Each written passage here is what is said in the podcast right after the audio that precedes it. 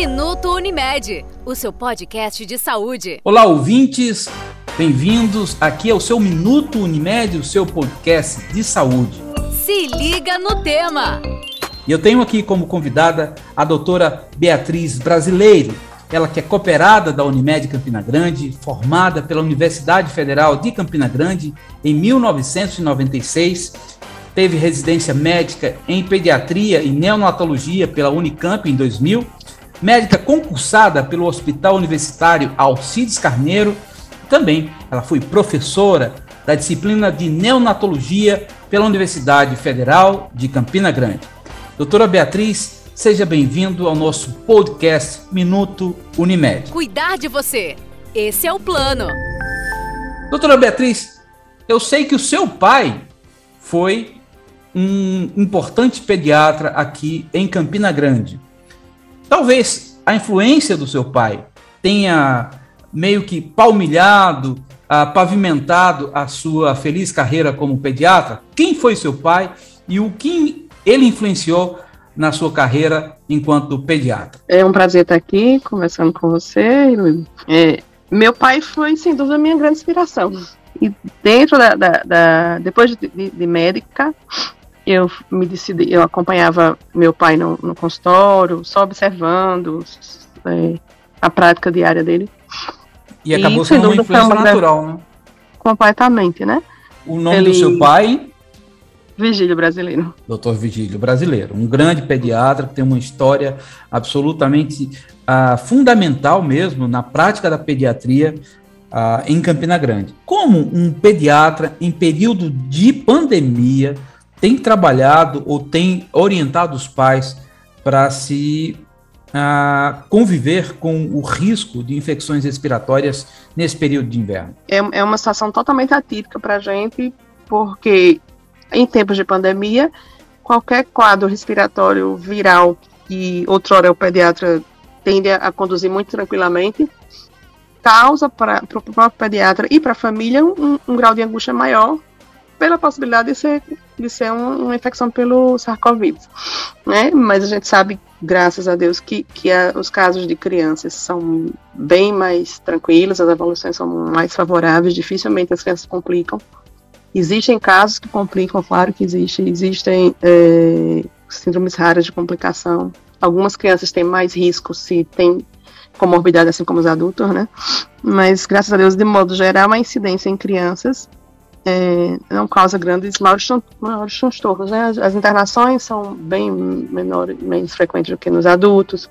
As complicações são raras, né? E a gente tem conseguido sobreviver a essa pandemia. Doutora Beatriz, como identificar o momento certo uh, de procurar um pediatra uh, nesse período onde o distanciamento social ainda se faz necessário para não exposição, uh, seja de crianças ou, ou, ou de jovens?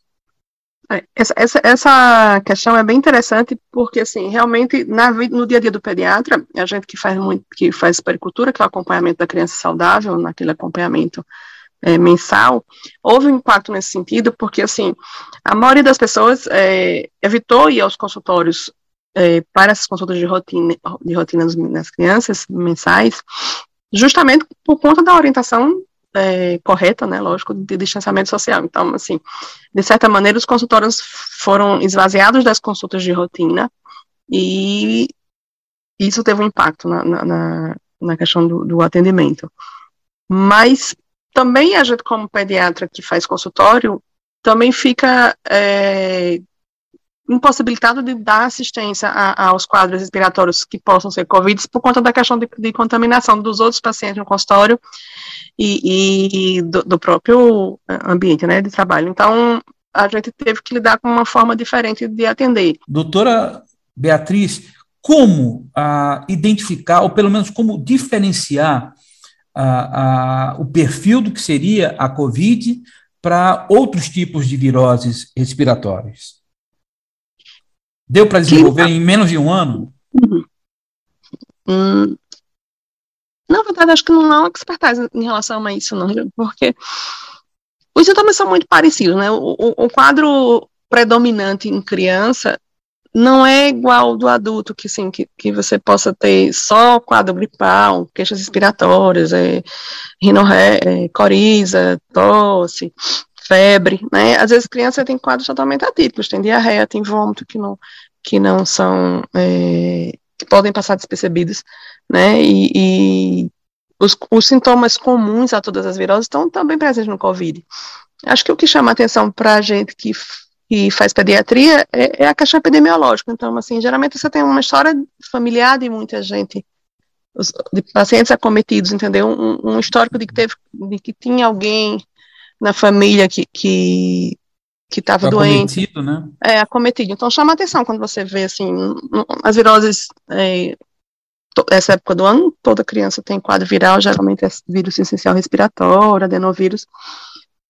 Mas as bronquiolites da infância, que é um problema sério, né, que a gente tem muita internação, os hospitais ficam lotados, né, caótico, é, com infecção viral respiratória, mas são coisas que acometem, acometiam só as crianças, né, eu já não via, no máximo os idosos, muito com influenza, mas assim, com o Covid, você vê que naquela, naquela família, não só a criança estava acometida por um quadro respiratório viral, é, não só a criança, então você tinha pai doente, mãe doente, que aí a criança é, aparecia com sintomas, aí você, obviamente, pensa mais fortemente em, em coronavírus, né? Doutora Beatriz, agora a senhora tocou ah, nas respostas anteriores num ponto que, que tem sido absolutamente, ah, para alguns, até um caráter inédito, né?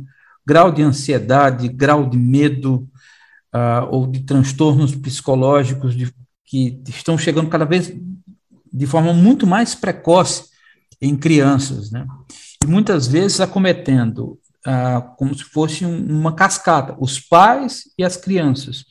Como pediatra, a senhora tem analisado esse reflexo, né, ou essa infeliz consequência desse, dessa pandemia? Tem, infelizmente, o, o adoecimento mental da população em geral, na verdade, né? Mas é que a gente sempre pensa que depressão, transtorno obsessivo compulsivo são doenças que são mais frequentemente observadas no adulto, mas a realidade da, do mundo pós-pandemia é, é, uma coisa meio assustadora, eu acho, assim. Na prática de consultório, 20, 20 anos de consultório, esse ano pós-pandemia, a gente tem realmente se deparado com crianças muito é, depressivas, crianças precisando medicar, criança fazendo terapia, criança é, com as, um, os sintomas mais variados e graves possíveis. E, e assim, infelizmente, crianças que que estão com essa percepção, crianças que, na minha opinião, às vezes deixam de ser crianças, é, por tanta exposição a, a, essa, a, esse medo do coronavírus. Eu gostaria de pontuar, uh, eu sempre acho que o pediatra ele, ele tem um, um, um papel também cultural uh, de fomentar a cultura junto aos pais. E uma das coisas que, que, que, veio à baila, principalmente no contexto da, da Covid, foi a importância das vacinas, a ponto de muitos darem credibilidade, outros colocarem em xeque não só a vacina da Covid em si, mas a importância de se trabalhar um calendário de vacinação. Doutora Beatriz, houve também um, um, um déficit na, na, nessa questão da cultura da vacina? As crianças acabaram sofrendo um pouco sobre a, a, esse reflexo de desacreditar na força das vacinas? A gente vê um momento totalmente atípico, sem querer é, envolvimento com questão política, mas assim, o, Brasil é um país tradicionalmente de uma cobertura vacinal muito boa em relação à Europa. Assim, o Brasil não tem medo de vacina culturalmente, não, não teme vacina, procura se vacinar. Então, assim, é natural do brasileiro é, não, não, não fugir do calendário vacinal. Assim, até a população mais carente, é, o, historicamente, o Ministério da Saúde sempre incentivou muito as campanhas de vacinação. O, o Programa de Imunização Nacional é muito bom, é um dos maiores do mundo. Então, assim, gente, o brasileiro, naturalmente, ele não tem aversão à vacina, ele não tem medo de vacina, ele não, ele não foge de vacina. É, existe um movimento mundial anti-vacina, assim, umas pessoas que se baseiam em uns estudos sem, sem muita sustentação, mas que, assim, respeito. Doutora Beatriz, eu queria uh, pontuar com uma pergunta uh, que mostra exatamente o papel do pediatra hoje em dia. Enquanto a, a professora, enquanto representante da classe médica, uh, da especialidade de pediatria, qual o papel fundamental de um pediatra em tempos de hoje? Eu sou suspeita para falar. eu sei, mas sei que você vai falar com eu. Acho, assim, que, o, que o pediatra, eu acho que é o que se aproxima mais da figura de médico da família, né, no, nos dias de hoje, assim, a gente não tem, os quase que foram extintos, o clínico geral está começando a resgatar essa, essa postura de clínico de médico de família, né, na, principalmente na, na, na ciência da rede pública, mas o pediatra ainda é aquele médico que, que que, que, a família confia, que a família tem como uma segurança, aquela coisa que você, às vezes, um telefonema com o pediatra, você consegue acalmar uma mãe desesperada. E, assim, acho que isso é o mais bacana de ser pediatra. Assim, de você, às vezes, por tão pouco, as pessoas são, são é, tão gratas, e isso faz a gente é, exercer a profissão com muito, com muito amor. Eu acho que saber que a gente pode ajudar, às vezes com muito pouco do nosso conhecimento, um, é, um mínimo de, de, de, de, atenção pelo paciente, e acho que o paciente, o pediatra, a grande missão do pediatra é, sem dúvida, fazer com que as crianças cresçam com saúde para que a gente consiga é, fazer o Brasil é, crescer, crescer cada vez mais, cada vez mais justo, né, um, um, um, um mundo melhor para os nossos filhos, né, e pessoas saudáveis, uma força de trabalho jovem, é, cheio de saúde, cheio de vontade, cheio de discernimento, para a gente tentar melhorar esse mundo que a gente vive, né?